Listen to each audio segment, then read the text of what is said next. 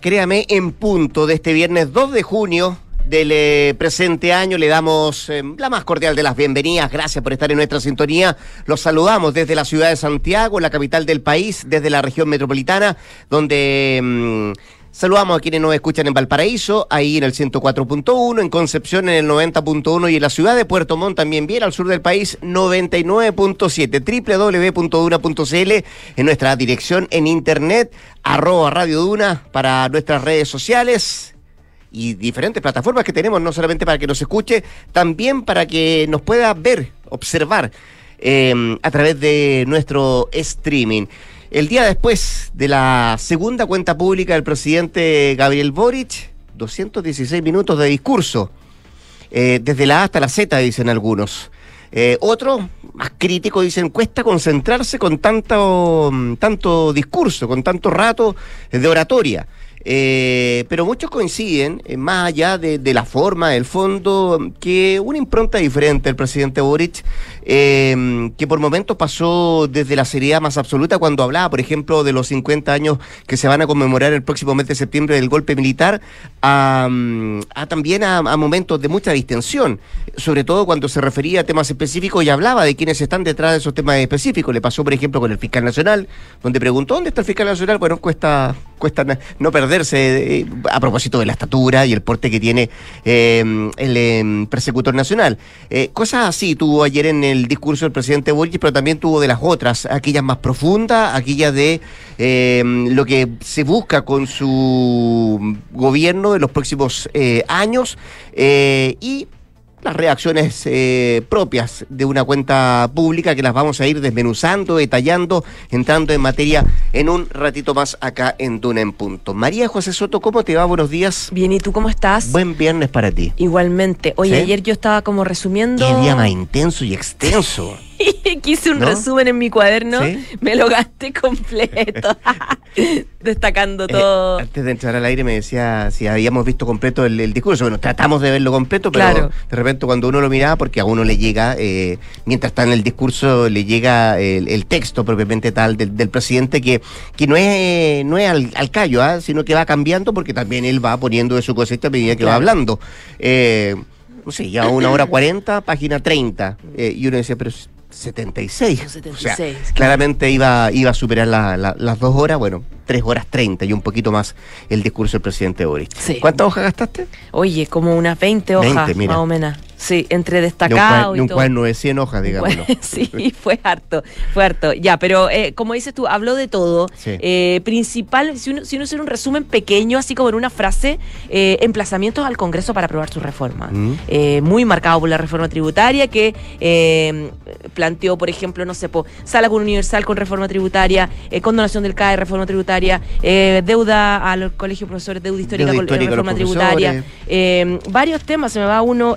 Ah, lo, reducción de, las listas de, espera. Eso, reducción de las 40, o sea, en un 40% las listas de espera, Así reforma es. tributaria. Entonces, claro, eso fue Son lo que. siete u ocho principios que él los adoce, los lo, lo, lo, lo, lleva a la, a la aprobación o, o, los condiciona a la aprobación de la reforma tributaria. Y lo que hizo enojar a la, a la, a la derecha, que además se paraba cada rato, se iban. Eh, iban a tomar agua, se sacaban selfies afuera, eh, varios descansos se pegaron entre medio. Eh, bueno, fue, fue, entretenida la cosa, en, en, realidad. Bueno, porque duró, duró bastante. Vamos a hablar de eso en un ratito más. ¿Qué nos dice el pronóstico del tiempo, al menos para la ciudad de Santiago hoy día? ¿Algo de lluvia? No, sí, dicen gotas. Que, mira, dice un par de gotas en la noche, ¿no? Partiendo está bajando la temperatura. Habíamos partido a las 6 de la mañana con eh, 9 grados, estamos a 7,7 grados. Ah, mira. Se espera para hoy una máxima de 17. Eh, va a estar frío y va a estar nublado. No va a salir mucho el sol, la verdad, hoy día, según la dirección meteorológica.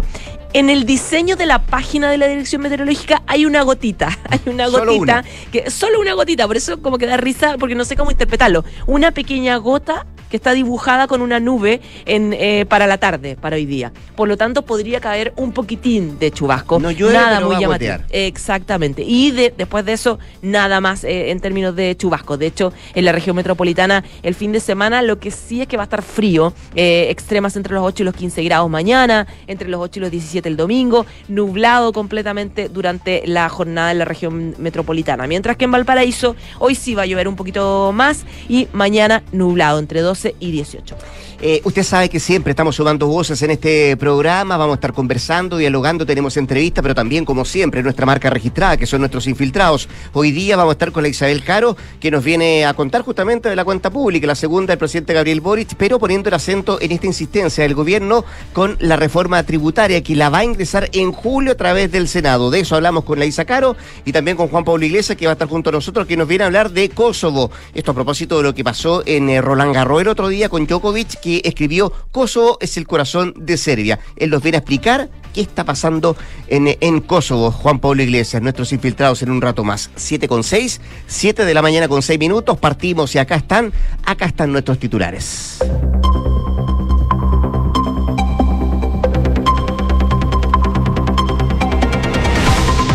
Tres horas 36 minutos, la cuenta pública más larga de la vuelta a la democracia. El presidente Gabriel Boric expuso avances y anunció la hoja de ruta enmarcada en tres ejes, derechos sociales, seguridad pública y desarrollo sostenible. El mandatario pidió varias veces al Parlamento sacar adelante la reforma de pensiones y tributaria. Mencionó que con la tributaria podrían financiarse la reducción de las listas de espera, condonación del CAE, deuda histórica de los profesores, entre otros puntos. En la oposición reclamaron la falta de profundidad en temas de seguridad la Araucanía y también reactivación económica. Que todo se, se, resuelva con reformas tributarias no me alcanza, futigó el presidente del Senado, Juan Antonio Coloma, mientras que el presidente de la UDI criticó las menciones al golpe de Estado, argumentando que es un tema que divide. Quintero suspende otra vez sus clases por un nuevo episodio de contaminación. Un total de 20 personas presentó ayer síntomas asociados a una posible intoxicación, según la Seremi de Salud. La medida no rige en Puchuncaví luego de que su alcalde se opusiera. Una familia chilena muere en Argentina tras chocar contra un camión en la carretera de la provincia de Córdoba. En total son cuatro víctimas fatales correspondientes a tres adultos y un niño. El caso está siendo indagado por la policía local. El presidente Nayib Bukele anunció una guerra frontal contra la corrupción en El Salvador. Así como construimos una cárcel para los terroristas, también vamos a construir una para los corruptos, adelantó el mandatario, quien advirtió que muchos alcaldes solo se dedican a robar. Siete de la mañana y siete minutos. Ya, José Soto, pásame tu cuaderno para acá, donde anotaste los 16. El resumen. 216 minutos de discurso, más de tres horas y media de anuncios de cuenta pública, la segunda del presidente Gabriel Boric, y donde tomó bastante protagonismo la reforma tributaria, que aparece como eh, una herramienta fundamental para plasmar las ideas del gobierno, ya que en al menos 10 ocasiones el jefe de Estado apeló a la necesidad de contar con más recursos para cumplir las llamadas promesas o ejecutar su programa de cara a los próximos meses que se vienen. Así, de alguna manera uno podría decir, se condicionan políticas públicas del pasado, también del presente y qué decir también del futuro, eh, lo que para muchos puede ser demasiado tributaria dependencia, eh, es lo que plantean algunos. Lo concreto es que el mandatario anunció que en julio va a insistir con el proyecto de reforma tributaria por el Senado, tras ser rechazado, usted recordará, en marzo pasado por la Cámara de Diputados. Bueno, en efecto, y en línea con la necesidad de avanzar con la reforma tributaria, entregó el presidente importantes señales respecto a los acuerdos sobre pensiones también, recalcando que el gobierno está disponible para ello, incluyendo también la ley corta de ISAPRE y otros anuncios que tienen que ver con materias Em, económicas que dio a conocer el presidente, pero también con materias de seguridad. Volvamos a la tributaria, porque dijo el presidente que las urgencias del pueblo son también las urgencias del gobierno y por lo mismo apeló a los presentes para pedir comprensión por la situación que está pasando el país y por lo mismo eh, insistió eh, el presidente Boric en que para sacar y avanzar se necesita una reforma que genere recursos para hacerse cargo de reducir, por ejemplo, en un 40% los tiempos de espera en los hospitales, flexibilizar de manera transitoria los requisitos acceso al seguro de cesantía, concretar el derecho universal al servicio de salacuna, entre otras materias. La mochila que llevan quienes se endeudaron con el CAE y la deuda histórica de los profesores también dependen de esta reforma tributaria, fue lo que dijo el presidente. Anunció también la eliminación de la tarifa de invierno vía administrativa, 50 mil millones de pesos para incentivar las contrataciones, el fortalecimiento del bono invierno y también garantías estatales para repactar deudas bancarias. Conceptos, eh, María José Y anuncios que en, gran medida van a depender de lo que pase en julio, eh, cuando a través del Senado se ingrese esta reforma tributaria. Ahí necesita dos tercios para ser aprobada. De aquí a esa fecha seguro. Se viene la pega del ministro de Hacienda, Mario Marcel, para saber si va a contar con los votos necesarios y tratar de convencer a una oposición que por ahora se ha mostrado bien eh, reacia eh, en retomar este tema. Dicen que no es el momento para hablar de una reforma tributaria.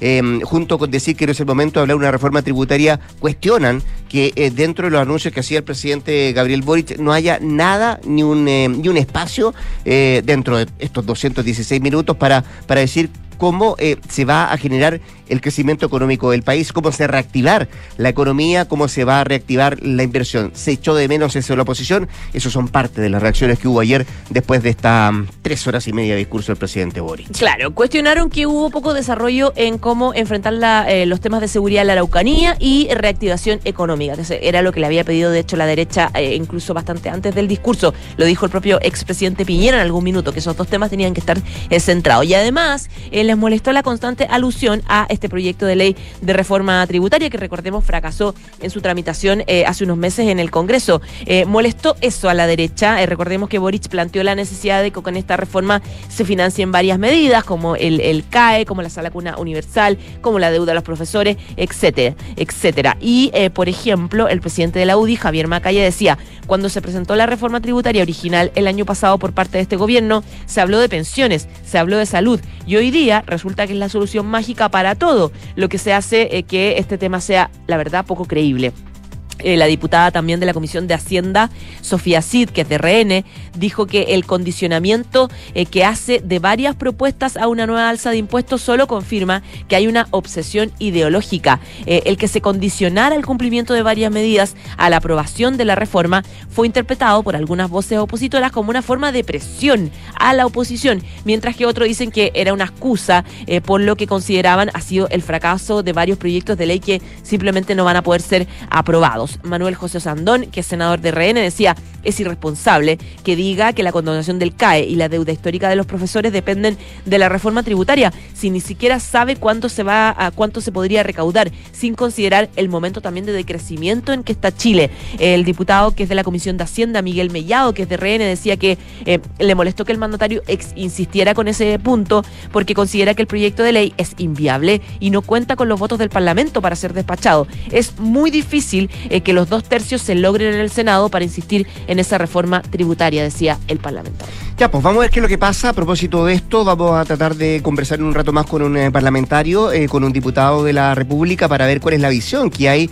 de cómo se va a ir em, desarrollando, desenvolviendo este diálogo, este pacto em, fiscal de acuerdo tributario que va a encabezar, por cierto, el ministro de Hacienda, Mario Marcel, que ayer dijo, bueno, se ha conversado, se ha derogado con las diferentes dirigentes de la oposición para ver cómo, cómo se pueden em, hacer cambios, eh, porque aquí hay algo importante. Uno piensa que cuando el presidente dice, bueno, todos estos puntos están em, condicionados a que se apruebe una reforma tributaria, uno debe pensar de que está abierto también el gobierno que se hagan cambios a lo que se había presentado en marzo pasado y que fue rechazado por la Cámara de Diputados. Siete de la mañana con 13 minutos. Escuchas, Duna en punto. Y casi en la parte final del discurso de la cuenta pública, el presidente Gabriel Boric se refirió a los 50 años que se van a conmemorar en septiembre próximo del golpe militar. Eh, pienso que esta conmemoración nos debe ayudar a superar los tiempos de miedos y odios, los cuales llevan a caminos de división, de violencia y un porfiado negacionismo, fue lo que dijo en, ella, en esa parte del discurso el presidente Boric. Acto seguido anunció que a fines de agosto va a ingresar el proyecto que genera la puesta en marcha de un plan nacional de búsqueda que hoy lidera el Ministerio de Justicia y Derechos Humanos en conjunto, además con las agrupaciones de familiares de víctimas eh, que tiene como objetivo que los detenidos desaparecidos y ejecutados que no se han encontrado conozcan la verdad de lo ocurrido por parte de sus familiares. También anunció una modernización y fortalecimiento del servicio médico legal con una inversión de 14 mil millones de pesos para el año 2024, es decir, para el próximo año. También reiteró que el Ministerio de Bienes Nacionales ha recuperado para el país sitios de memoria tan relevantes como el campo de prisioneros de Rocas de Santo Domingo. Fue eh, alguna de las cosas que detalló el presidente Boric. También dijo que va a impulsar la creación de un archivo nacional de la memoria y un conjunto de actividades en los que la sociedad civil será la protagonista el próximo mes de septiembre. Estamos en el siglo XXI y en este país se debe respetar a cada uno de los seres humanos que lo habitan. Mi compromiso es que como presidente pondré toda mi fuerza, mi constancia y cariño para lograr lograr una convivencia distinta, una basada en el respeto y también la dignidad humana, terminó diciendo el mandatario para cerrar ese capítulo de los derechos humanos de su discurso, donde mm, tendrá una capita especial, lo que va a ocurrir en el mes de septiembre. Eh, reflota, eso sí, esto del negacionismo, el proyecto de ley vuelve a generarse un clima un poquito hostil a propósito mm, de la figura de Augusto Pinochet, eh, que fue mm, eh, tema durante los últimos días y que también se generó y se, mm, se tuvo eh, especial mención en el discurso del presidente Boric. Oye, medidas en materia de seguridad, anunció varias. Aunque algunos dijeron que fueron pocas. Algunos dijeron que fueron pocas, sí, sobre todo en Araucanía, pero hizo una lista de cosas importantes. Primero, el anuncio de un proyecto de ley para ampliar el llamado a servicio que permite convocar a carabineros recientemente retirados para que vuelvan al servicio activo. por esa vía, dice el presidente, se espera reincorporar a 877 nuevos efectivos. Una medida que se está estudiando hace bastante rato. Hace bastante rato, exactamente. Eh, en la otra medida, eh, ponerle discusión inmediata al proyecto de ley que crea el Ministerio de Seguridad Pública, que eso ya hace rato. Eh, la demolición, y esto es novedad, la demolición de todos los memoriales narco, un proyecto de ley para limitar los días de velorio, que entre paréntesis son 24 horas de toda la vida, son 24 horas de velorio siempre autorizadas. Pero claro, acá hay una vista gorda que en algún minuto se hace la autoridad en esta en estas despedidas que, se hacen en, esto, en estos funerales. Eh, el, el, recorrido de los cortejos también... De alguna forma restringirlo. De hecho, lo que dijo Boric es que en el caso de los funerales, en donde las bandas atemorizan, paralizan a las comunidades, presentaremos un proyecto de ley para restringir estas prácticas, limitando los días de velorio y recorrido de cortejos. Nadie tiene derecho a amedrentar a la población y violentar barrios por mucha pena que se tenga por la partida de un ser querido. Además, sistema de vigilancia con inteligencia artificial y también un aumento en un 12% de la capacidad de las cárceles. Eh, a propósito de la destrucción de los de los mausoleos eh, de, narco. Eh, bueno, aprovechó el, propio alcalde de la Florida, Rodolfo Carter, para salir a, cuestionar la voltereta del gobierno. Dice, bueno, cuando yo empecé con la demolición de, la, de las casas, eh, me dijeron que era una política efectista y no efectiva. Y ahora ellos anuncian que, van a demoler todo lo que tenga relación con el narcotráfico. Bueno, em, para todos los gustos. 7 con 17. Estás en Duna en Punto. Dejemos por un ratito el discurso del presidente Gabriel Boric. Vamos a los Estados Unidos porque el Senado de ese país anoche votó a favor de suspender el límite de la deuda federal, eliminando la amenaza de un incumplimiento crediticio solo cuatro días antes de la fecha límite establecida por el Tesoro. Con 63 votos a favor, 36 en contra, el proyecto de ley pasó el último escalón legislativo antes de acabar en el despacho oval para que el presidente Joe Biden estampe su firma. El borrador fue aprobado por el Senado un día después de que la Cámara Baja en, manos de los republicanos le diera su visto bueno, una medida que suspende el techo de la deuda para los próximos dos años hasta después de las elecciones presidenciales de noviembre del 2024. La iniciativa contempla una ligera disminución en el gasto destinado a programas financiados por el Congreso en ámbitos que no son de la defensa nacional, como por ejemplo sanidad, educación y la protección del medio ambiente, y recoge un incremento de los fondos para defensa del 3% por debajo del nivel de la inflación actual.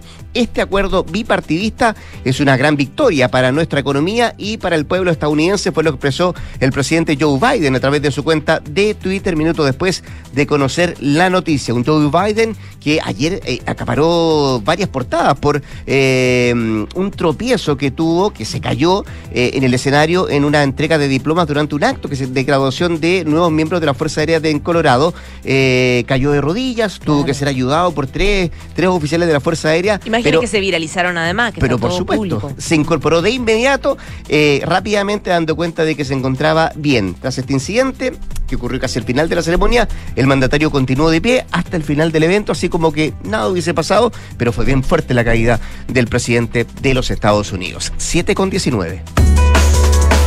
En Duna en Punto le tomamos el pulso a la economía.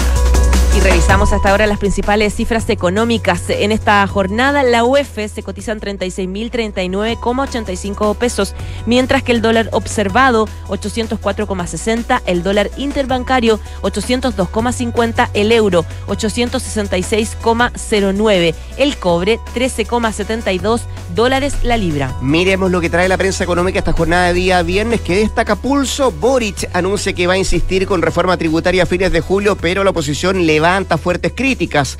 Em, gran parte de la portada de Pulso está dedicada a la cuenta pública, pero también trae otros títulos. Comisión del Senado de Estados Unidos aprueba acuerdo de doble tributación con Chile. ¿Y qué está caldero financiero? Reforma tributaria. Boric incitará en julio en el Senado con el oficialismo apoyando medidas anti-evasión y la oposición cerrándose a un acuerdo. Parte de los títulos económicos de esta jornada.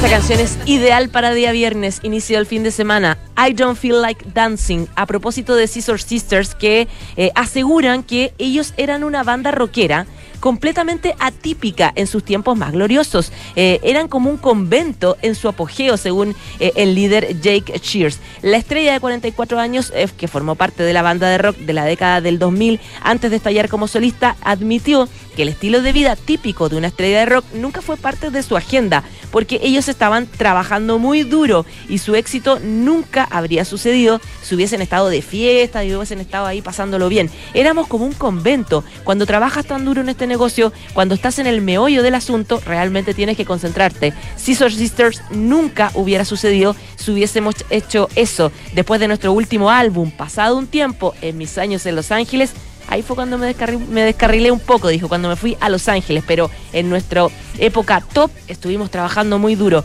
Eh, Jake reveló recientemente que espera que Scissor Sisters se reúnan en el escenario en un futuro, siendo su lanzamiento más reciente, Swelk, en el disco de beneficio de 2017. Ya, pues con la música de esta banda estadounidense, esta banda norteamericana, nos vamos a la pausa. La José Soto sale bailando, pero va a volver a las 8 para actualizarnos informaciones. Si te preguntas cómo cosecha los ingredientes de tu comida favorita o cómo se conecta el crecimiento de un país de norte a sur, la respuesta es Salfa, porque detrás de todo lo que nos mueve también está Salfa. Salfa, soluciones de confianza. Y vuelve la oportunidad de impulsar tus inversiones con el nuevo fondo Scotia estructurado Deuda Nominal 2. Tiene una rentabilidad no garantizada del 12,10%, donde puedes invertir sin la exigencia de un monto mínimo. Conoce todos los detalles con tu asesor de inversiones y contrátalo hasta el 6 de julio solo en Scotia. Construir un mejor futuro está sucediendo ahora y son los recursos esenciales como el cobre que produce BHP en Chile los que ayudan a hacerlo posible. El futuro está aquí, está sucediendo ahora. 7 con 22, pausa comercial. Ya volvemos con más sacando un punto. Nos queda mucho más que revisar en la 89.7.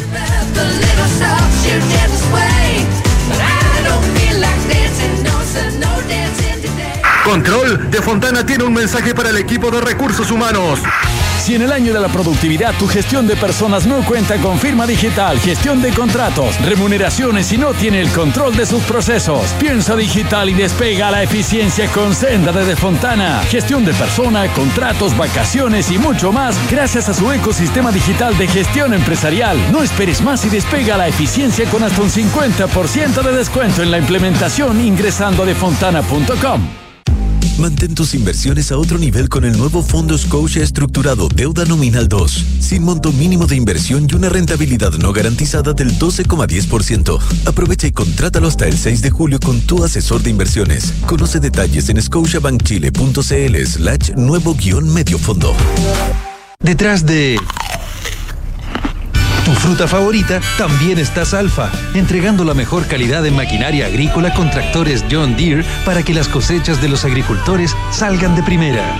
Detrás de todo lo que nos mueve, también está Salfa. Salfa, soluciones de confianza. Tú que quieres irte tranquilo este fin de semana, mejor piensa en Verisur, porque ahora con su nueva cámara de seguridad con inteligencia artificial integrada, podrás monitorear tu hogar o negocio las 24 horas del día, estés donde estés, a través de la app desde tu celular. Porque Verisur funciona. Contrata la alarma Cero Visión llamando al 600-385-0003. Calcula ahora en verisur.cl. Como forma de aportar al desarrollo de una cultura inclusiva que fomente el bienestar e integración de personas en situación de discapacidad, Universidad Andrés Bello lanza su nuevo Observatorio para la Inclusión.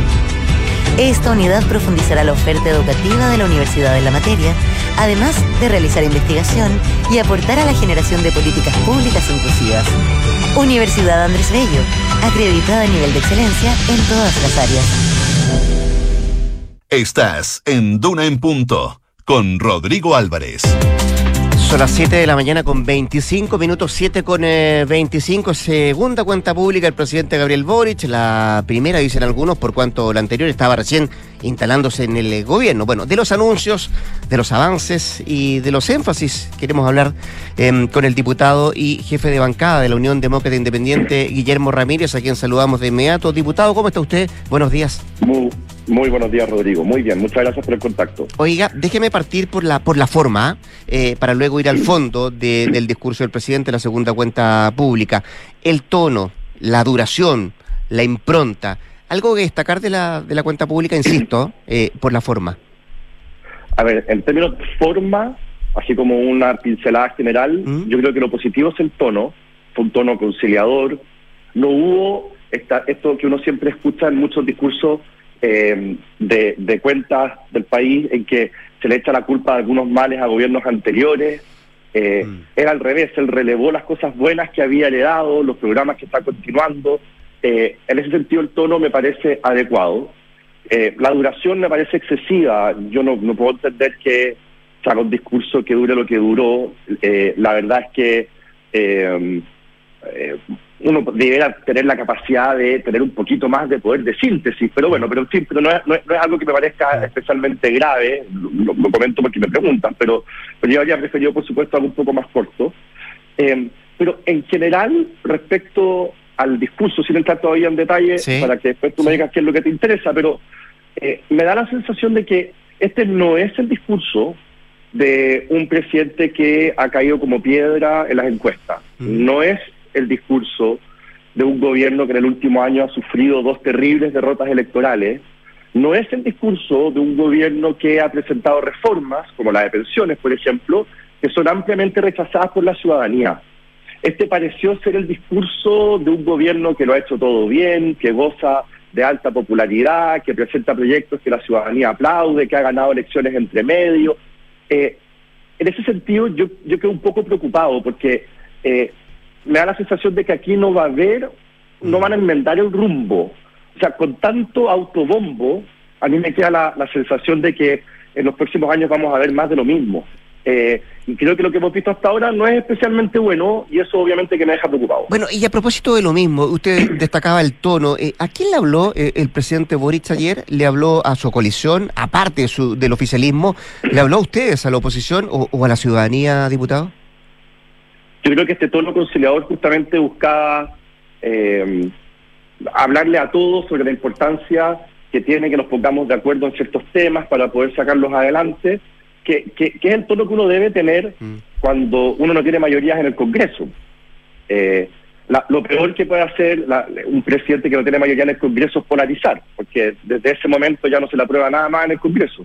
Entonces, este tono conciliador, este tono más de, de- de acuerdos y qué sé yo, yo tengo la impresión que eh, responde a un estilo de él, no, no quiero ser mezquino, responde a su estilo que ha tenido desde el principio de tratar de ser conciliador, pero también a una realidad que es que eh, en el Congreso no tiene mayoría. Ya, vamos al fondo, diputado Ramírez. Eh, cuando eh, el presidente condiciona varios anuncios eh, a la aprobación de la reforma tributaria y anticipa que a fines de julio va a insistir con ella en el Senado, ¿quiere decir que eh, está dispuesto el gobierno a introducir las indicaciones que sean necesarias para avanzar en la materia? ¿Es esa la señal que usted ve en esto o ve otra cosa diferente? A ver, yo acá veo un empecinamiento en una idea equivocada del presidente. Yo tengo dos objeciones respecto a lo que hizo el presidente ayer con el tema de la reforma tributaria.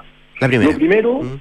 es que creo que no fue enteramente honesto, porque cuando él eh, dice para pagar el CAE necesitamos una reforma tributaria, a mí me habría encantado detenerlo en ese minuto y decirle, pero presidente, si la reforma tributaria va a recaudar dos puntos y medio del PIB, eh, con suerte, eh, y la contratación del CAE vale 3,3 puntos del PIB. Ya eso usted la está sumando ahora, la deuda histórica a los profesores, que son otros 3 puntos del PIB, o sea, ya vamos en 6 y tanto. Y además, acaba de mencionar la reducción en las listas de espera. Y además, acaba de mencionar el programa, no me acuerdo, no me quiero equivocar. Y además, todavía falta aumentar la PGU. Entonces, y además hay que considerar que eh, los primeros años eh, se recauda mucho menos, porque esto está en régimen de manera pausada. O sea, durante su gobierno, porque uno a 20 años puede hacer cualquier cosa, pero durante su gobierno, presidente, es imposible que usted cumpla con lo que está prometiendo. Entonces, da la sensación de que para él la reforma tributaria es más un fin que un medio, que quiere aprobarla como sea, prometiendo lo que sea, eh, porque él sabe, no puede no saber que la plata con la reforma tributaria no alcanza para cubrir todo lo que prometió. No No, al menos sí, en los tres años que quedan de su gobierno. Ya, no alcanza para cubrir todo, pero sí le alcanza para cubrir algunas cosas que él mismo anunció que iban eh, em, adosadas, por cierto, a la aprobación de la reforma tributaria. Eh, si uno lo mira desde ese punto de vista, ¿puede tener algo de razón el presidente o no? Bueno, esa es mi segunda objeción. Ya. La segunda objeción es que, mira, todos los gobiernos tienen problemas y necesitan plata para resolver esos problemas. Este no va a ser el último gobierno de la historia. Después de que el presidente Boric deje el cargo, no se va a acabar el mundo ni vamos a vivir en el paraíso en la tierra. Van a seguir viniendo eh, gobiernos que van a tener que solucionar problemas de los chilenos.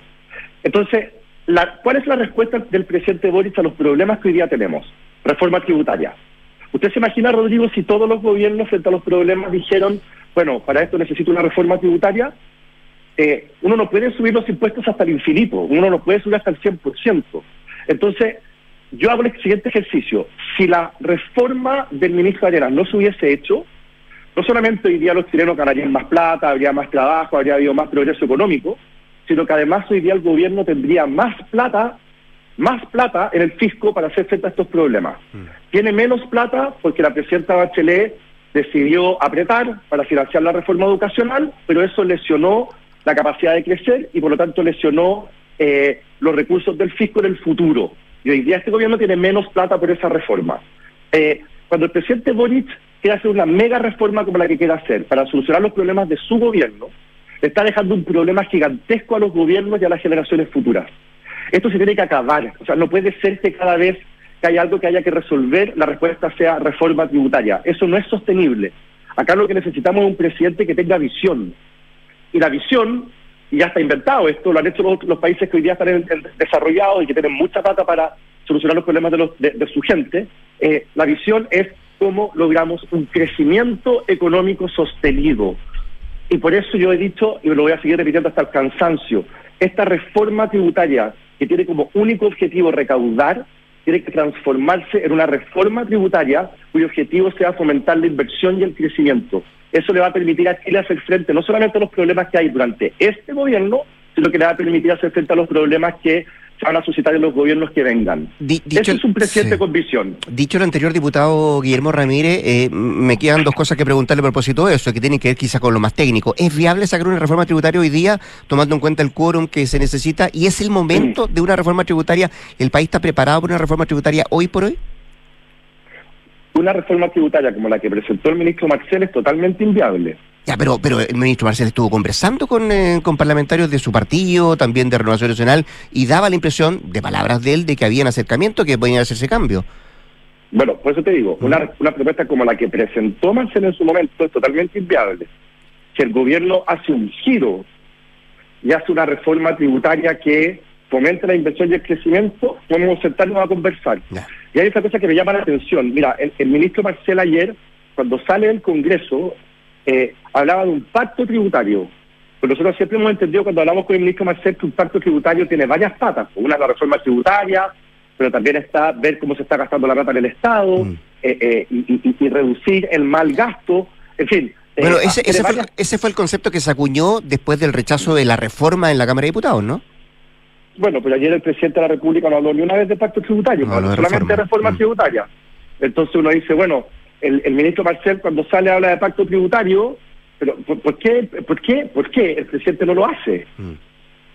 Eh, entonces, bueno, en fin, yo en este tema creo que veo muy difícil que lleguemos a acuerdo porque la verdad es que la- la- las aspiraciones de este gobierno respecto a cuánto quieren recaudar, a los instrumentos que estaban utilizando, son demasiado lesivos para la economía y por lo tanto son demasiado malos para los gobiernos que vengan eh, y para las generaciones que vengan. Y el mismo presidente Boric hoy día está sufriendo los efectos de la reforma del ministro Arenas al, al, al, al no tener lo que él considera los recursos necesarios para poder hacer frente a los problemas de Chile. Yo sé que es muy prematuro, diputado Ramírez, pero hoy día no están los votos y no van a estar los votos de la oposición para esta reforma tributaria. Pero para, para que para que la reforma pueda continuar su tramitación durante este año, necesita dos tercios de los Senado. votos del Senado. Mm.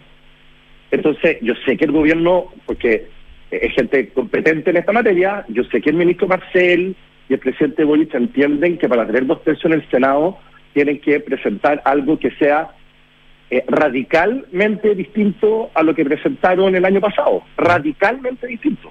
O sea, tiene que ser un giro de 180 grados.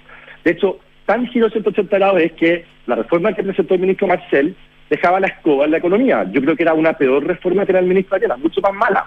Ahora, lo que nosotros estamos diciendo al gobierno es que asuman el desafío de presentar una buena reforma, una que permita, en cierta forma, deshacer el daño que hizo el ministro Arena, no profundizarlo. Eh, conversamos con el diputado de la Unión Democrática Independiente, jefe de bancada, Guillermo Ramírez. Déjeme sacarle un ratito, diputado, de, mm, del tema de la cuenta eh, pública y, y llevarlo a otro. Eh, ¿Se está polarizando el tema constitucional? Eh, ¿Que, es- que le, que, le, que se reflote la figura de, de- de Pinochet eh, en estos últimos días. ¿Qué le dice a usted? Oye, me, me gusta cómo planteas la pregunta, porque ya respondiste por mí.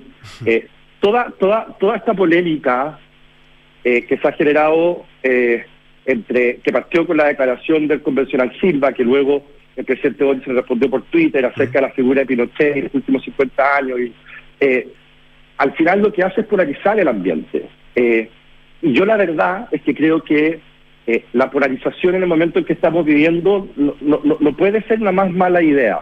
Eh, hoy día nosotros tenemos que ser capaces de llegar a acuerdos en la convención que permita sacar adelante una buena constitución que se apruebe con una amplísima mayoría en diciembre, cerrar este capítulo constitucional, sanar o, las heridas institucionales, eh, pero, pero, pero si vamos a empezar a polarizar el ambiente eh, con, con un tema que en Chile todavía eh, saca demasiada roncha y, genera mucho enojo y muchas pasiones, la verdad es que vamos a, a- podemos podríamos hacer peligrar el proceso constitucional. Es demasiado importante el proceso constitucional para el futuro, eh, para estar cambiándolo por una discusión del pasado. Sí. Eh, yo entiendo que hay que reflexionar sobre lo que ocurrió a 50 años del golpe, yo todo eso lo tengo clarísimo, eh, pero, pero no puede ser a costa de- del proceso constitucional. Y por eso yo prefiero eh, recoger las palabras del presidente Lagos cuando él dice que esto tiene que ser una oportunidad para reflexionar sobre el futuro. Yo, yo, yo estoy de acuerdo en esto con el presidente Lagos y espero que muchos más recojan ese guante. De hecho, ayer en una entrevista a usted, diputado, le preguntaban si prefería la actual constitución o el texto de los expertos.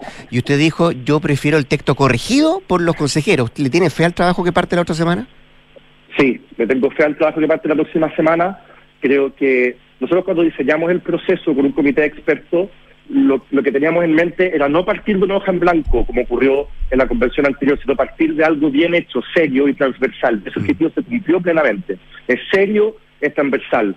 Eh, es un texto completo, además. Ahora, Eh, usted dijo... pero no es perfecto. Sí, por no eso. Usted Entonces, dijo ayer en esa, en esa misma entrevista, dijo, si se cambian seis o siete cosas, usted estaría por aprobarlo en diciembre.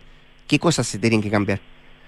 Bueno, yo creo que hay que darle más, más- hay, hay que dar más espacio para libertad, eh, el salud, eh, creo que ese es un tema importante. Eh, creo que en el sistema político hay algunas cosas que hay que afinar. Eh, creo que el principio de subsidiariedad puede conversar mejor con el principio eh, del Estado Social y Democrático de Derecho. Eh, en fin, hay, hay algunas cosas que hay que cambiar que yo creo que podrían ayudar a que el, el país progrese mejor al tener instituciones que funcionen mejor. Eh, pero creo que lo que hoy día está escrito es muy valioso. ¿Sabes qué pasa, Rodrigo? Que eh, esto poca gente lo ve, pero ho- hoy día el sistema político que tenemos es un desastre. O sea, el Congreso no es que funcione mal eh, porque los parlamentarios sean malos. Obviamente que hay parlamentarios malos y buenos como en todas partes, pero eh, funciona mal porque la institucionalidad no está funcionando.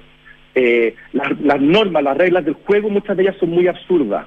Eh, y lo que hace este borrador es hacerse cargo de todos esos problemas y lo hace muy bien. Es como la parte de atrás, es como la eh, eh, lo que lo, lo- lo que no se ve uno cuando llega a comprar algo, uno ve el mostrador solamente y hay una oficinita atrás, ya, la oficinita de atrás es un desastre, esa oficinita de atrás la arreglaron bastante bien en este nuevo texto y eso permite que después uno pueda hacer mejor la pega frente al mostrador, digamos. Eh, entonces yo creo que eh, en la estructura el texto que proponen los expertos es muy bueno, pero por supuesto que, así como yo te decía hace un rato, que el rol de los expertos estaba pensado para que no hubiera una hoja en blanco, también en el proceso está pensado que haya un consejo que haga cambios. Eh, ellos están en su derecho, los consejeros, de hacer cambios, y los partidos que obtuvieron una gran votación están en su derecho a hacer cambios, se lo ganaron en la urna. Entonces nadie puede pretender que el texto de los expertos, por muy bueno que sea, no sufra modificaciones. Tiene que sufrir modificaciones, eso es lícito, eso está bien, y yo estoy, yo, yo tengo la esperanza de que esas intervenciones, además, para mejorar el texto, no. Bien, pues el eh, diputado jefe de bancada de la UDI, Guillermo Ramírez, en conversación esta mañana con Duna. Gracias, diputado, que esté muy bien. ¿eh? Muchas gracias a ti, Rodrigo, que te vaya muy bien. Un abrazo, igualmente.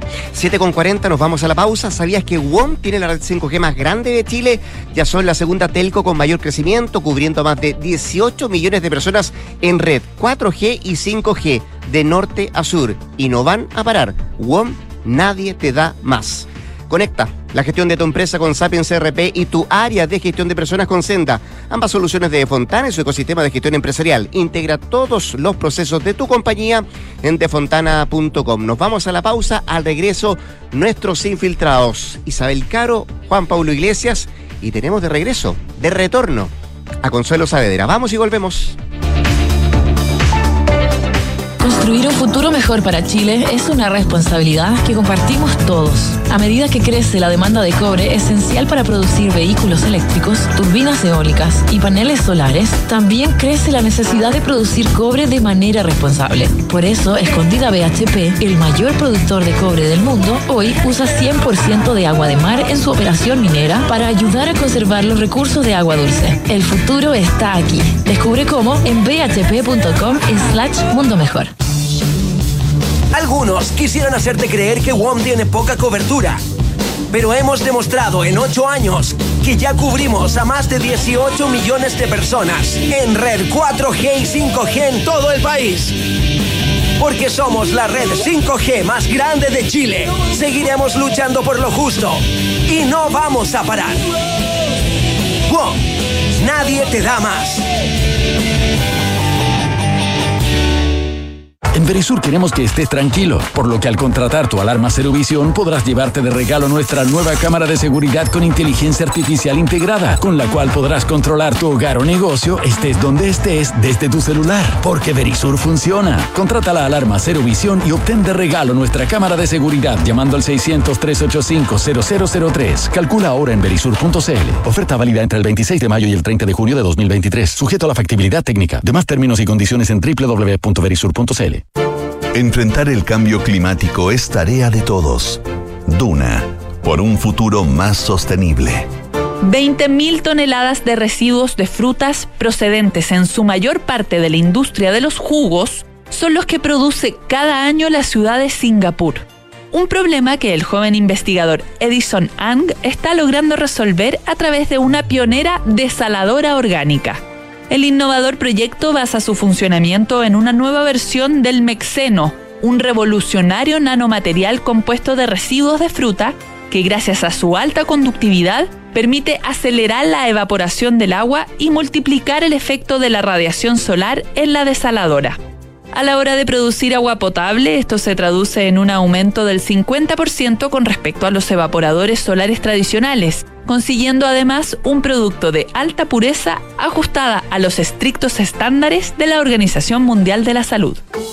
Acciona, expertos en el desarrollo de infraestructuras para descarbonizar el planeta.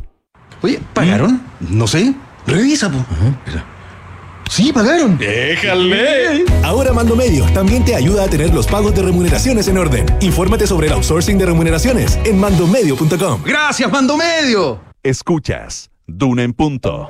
Duna 89.7.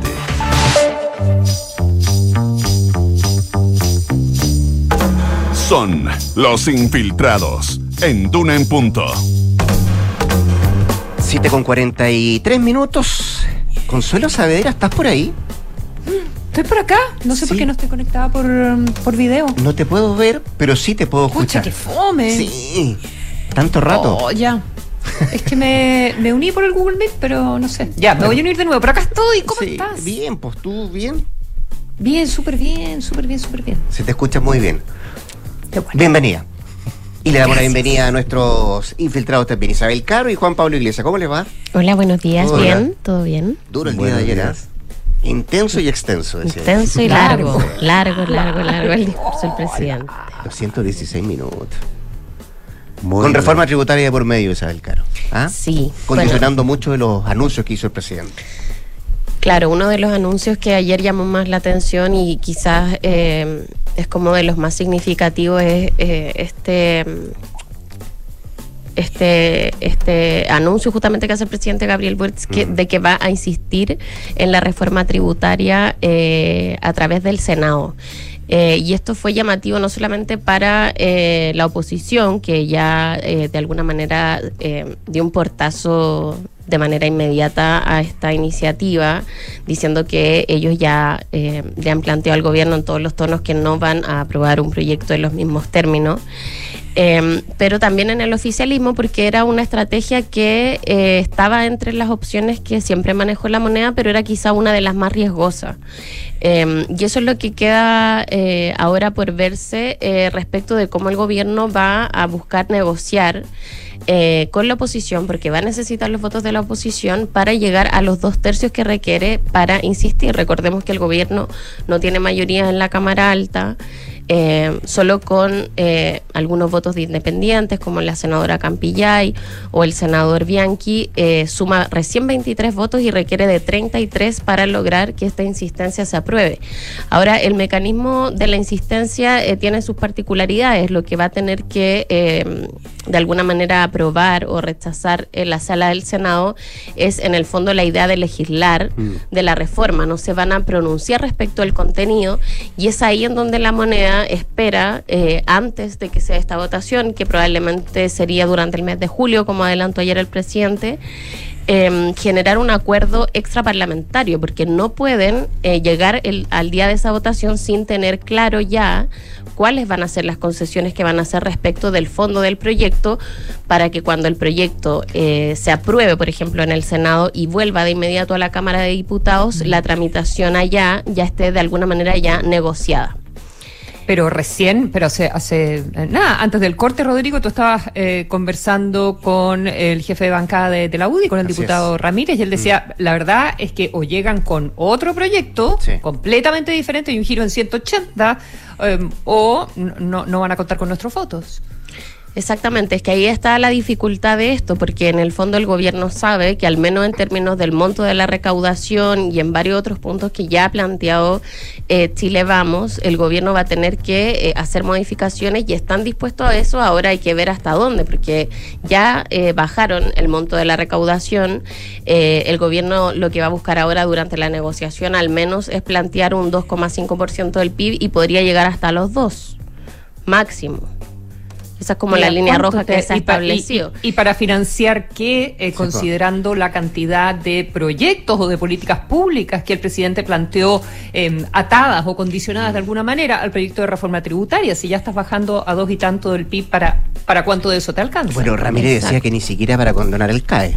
Exactamente, Bueno. y es ahí donde el presidente también, eh, algunos interpretaron ayer que se había tomado un riesgo grande eh, por parte del, del mandatario a propósito de eh, tantos elementos de sus promesas de, eh, de campaña en su momento y también ahora eh, a la reforma tributaria y al éxito que pueda tener esta reforma tributaria. Y esto además no fue bien eh, visto por parte de la oposición, como ustedes decían, eh, lo, lo revelaba también el, el diputado Ramírez, pero esto es algo bien generalizado porque entienden que de alguna manera el gobierno buscó con esto como eh, una señal de provocación, es decir, como deslindarse ellos de la responsabilidad de eh, financiar sus... eh, promesas, ¿cierto? Y sus proyectos y eh, de alguna manera como emplazar a la oposición a que sean ellos los que aprueben eh, más recursos para que en el fondo el gobierno pueda cumplir determinadas materias que son eh, sentidas por la ciudadanía, como lo decíamos antes, el tema del crédito con aval del Estado, pero también eh, la deuda con los profesores, el tema de seguridad también lo, lo vinculó mucho el presidente eh, también al éxito de, de la reforma tributaria. Pensiones, es decir, hay, hay una serie de elementos que eh, si no se logra de alguna manera eh, avanzar en la reforma tributaria, hoy día la retórica que ha instalado el gobierno es que no se van a poder eh, viabilizar. Entonces, desde la oposición interpretaban eso como una especie de chantaje, ¿cierto? Como una especie de provocación y por eso también eh, Chile Vamos sale con tanta eh, vehemencia, ¿cierto?, a decir que esto eh, no tiene ningún, ningún sentido político. Ahora vamos a ver cómo se desarrollan las negociaciones. El ministro Marcel y el ministro Álvaro Elizalde van a ser los que encabecen esta, esta búsqueda, ¿cierto?, de acuerdo. El presidente dijo, vamos a sentarnos a conversar con todo el mundo. y lo que se espera, de alguna manera, es que ahora se busque un acuerdo extraparlamentario. Nos decían ayer algunos ministros que lo ideal es que sea con eh, presidentes de partido. ¿Por qué? Porque si es que se logra, por ejemplo, un acuerdo a nivel de Cámara o a nivel de Senado sin que eh, eso de alguna manera obligue al, a la otra corporación a, respaldar esta iniciativa, eh, también se puede caer en el riesgo de que se termine rechazando nuevamente el, el, fondo del proyecto ya en su, en su carácter más, más profundo, más, más particular. Así es que, eh, bueno, el gobierno se abre varias, varios desafíos complejos en este sentido. Finalmente eh, se impone una prueba de fuego. Eh, justamente respecto de una de las reformas más, más importantes y que siguen insistiendo es clave para el financiamiento del programa. Vamos a ver, en julio ingresa entonces la reforma por el, por el Senado. Don Juan Pablo Iglesias, ¿vamos a hablar de tenis?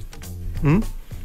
¿De Roland Garros? ¿De qué vamos a hablar? de Kosovo, sí. Algo de Roland Garros tiene que ver en todo esto. ¿De Djokovic? ¿Por qué? Porque Djokovic eh, eh, hizo el otro día al firmar el autógrafo típico que se firma tras, tras ganar un partido en, la Cámara, escribió eh, Kosovo es el corazón de Serbia, paren la violencia.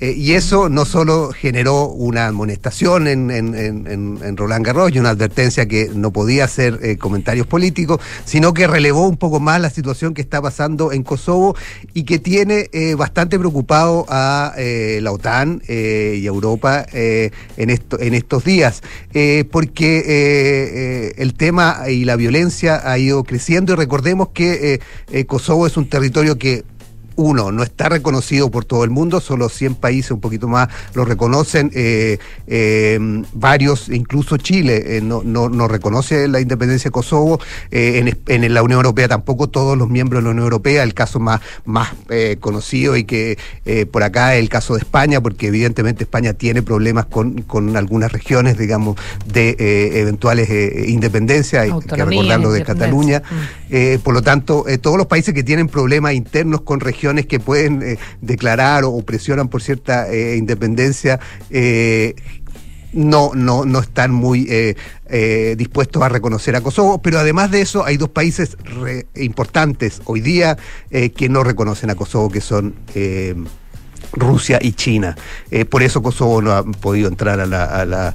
Eh, ha sido reconocido en, en Naciones Unidas, eh, por eso han sido unos obstáculos muy serios en el Consejo de Seguridad China y, Rusia frente a lo que pasa en Kosovo y aliados muy potentes y muy fuertes de, Serbia. por lo tanto, ese tema y, sumado al, al, fantasma balcánico que siempre hay en Europa, digamos, por la historia, plantea y ha despertado temores de que esta violencia que empezó a surgir de nuevo en, Kosovo pueda eventualmente extenderse. Eh, y, a qué se debe la violencia? Eh, partió todo a, propósito de la elección por, eh, en, las zonas. Kosovo es una región de mayoría albanesa, más del 90% de la población es albanesa, pero hay un 10%, un poquito menos, digamos, un poco menos de, de, eso que es Serbia y que vive en las zonas del norte al, en la frontera con Serbia, en, en, Kosovo, y esas zonas no reconocen la independencia de Kosovo. Ha habido eh, un, intento de acuerdo en 2013 para darle cierta autonomía que finalmente no se concretó. Eh, eh, Kosovo, perdón, un paréntesis, declaró su independencia en 2008, esa, independencia que no todos reconocen, pero en 2013 hubo un acuerdo para tratar de darle cierta autonomía a estas regiones, pero no, avanzó y esas regiones viven mucho más ligadas a Serbia que a Kosovo, tanto así que ni siquiera pagan luz y agua y servicios básicos, por lo tanto generan un déficit importante para eh, el, fisco, digamos, del Estado de Kosovo.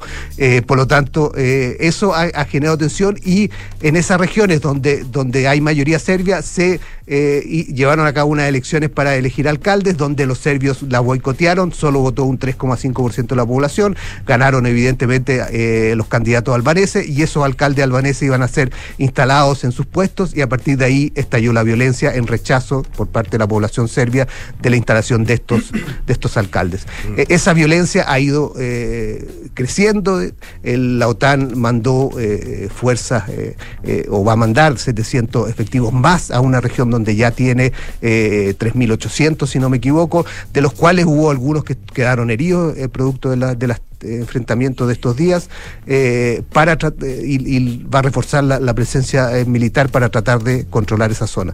Pero la situación está tensa en parte importante por el rol que tienen Rusia y China eh, frente a, Serbia y al apoyo que le dan en esta, en esta situación. Y, y con respecto a, eh, para no dejar pasar lo que ponía eh, Djokovic en ese texto en, en Roland Garros, Kosovo es el corazón de Serbia, no es una cosa simplemente eh, simbólica en el sentido de, de- dar su apoyo a los serbios de Kosovo. Eh, recordemos que Djokovic es serbio y además no solo es serbio, sino que ha sido una figura eh, resaltada mucho por Serbia, incluso en, en toda la disputa que tuvo con, con su negativa a vacunarse, digamos.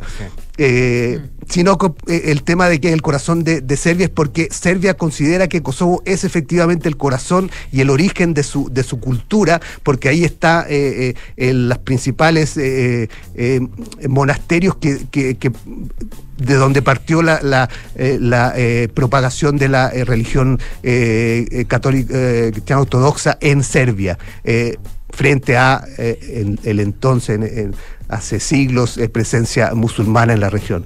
Por lo tanto, eh, para, para Serbia es eh, efectivamente, históricamente y simbólicamente, Kosovo un, un lugar muy relevante en su cultura y en su historia, y por eso han sido muy duros eh, en, esta, en, esta, en esta lucha. Ahora, hay que ver qué pasa eh, si eventualmente esto, esto se expande o no, pero, pero siempre, eh, como decía, el fantasma de los Balcanes y el, y el temor a que de ahí parta algo más está siempre presente. Y hoy día con la situación en Ucrania la cosa se vuelve más, más compleja. Sí, de hecho, hoy día en la mañana Scholz y Macron están eh, pidiendo que se celebraran nuevamente elecciones, Elecciones. para bajar la tensión. Así es, Ya pues. así es. Juan Pablo Iglesias, Isabel Caro, muchas gracias a nuestro infiltrado por estar acá. Consuelo, gracias. Bienvenida. Que estén muy bien. Nos Muy vemos bien. pronto. Buenos Buen fin de semana. Vienen las noticias con eh, María José Soto Canduna. Después de eso, hablemos en off. Quédese, quédese acá en el 89.7. Que tenga un buen viernes y también un buen fin de semana. Buenos días.